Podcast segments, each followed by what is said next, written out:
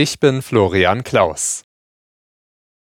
Zusatzwünsche im Wert von 70 Milliarden Euro. Bundesfinanzminister Lindner sieht für etliche Projekte seiner Ministerkollegen keinen Spielraum. Deshalb lässt er den Termin für den Haushalt der Bundesregierung für 2024 platzen. Das berichtet die Süddeutsche Zeitung.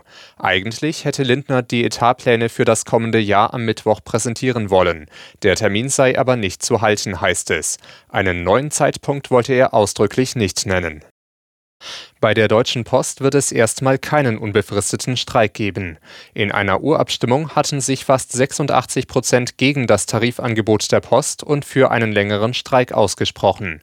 Zugleich beschloss die Gewerkschaft Verdi aber erst einmal weiter zu verhandeln.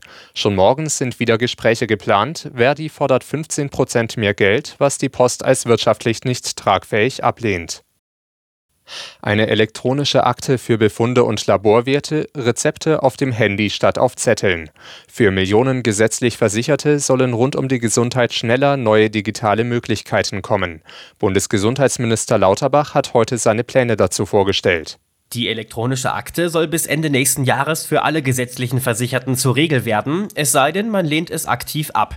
Diese E-Akte soll Patienten im Prinzip ein Leben lang und bei allen Ärzten begleiten. Das soll die Versorgung verbessern. Denn oft würden Untersuchungen unnötigerweise wiederholt, wenn zum Beispiel Kardiologen vorherige Ergebnisse anderer Fachärzte nicht kennen, sagt Lauterbach. Noch sind aber datenschutzrechtliche Fragen zu klären.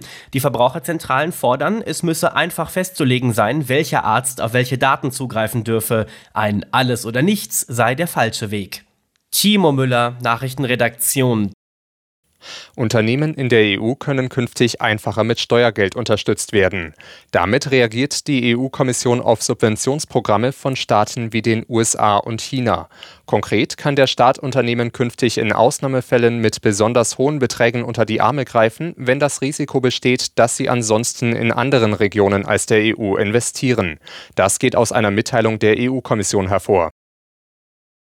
Fußball-Bundesligist Union Berlin hat sich die Chance auf das Weiterkommen in der Europa League bewahrt. Im Achtelfinal-Hinspiel erkämpften sich die Berliner nach dreimaligem Rückstand ein 3:3 Unentschieden gegen Saint-Gilloise aus Belgien.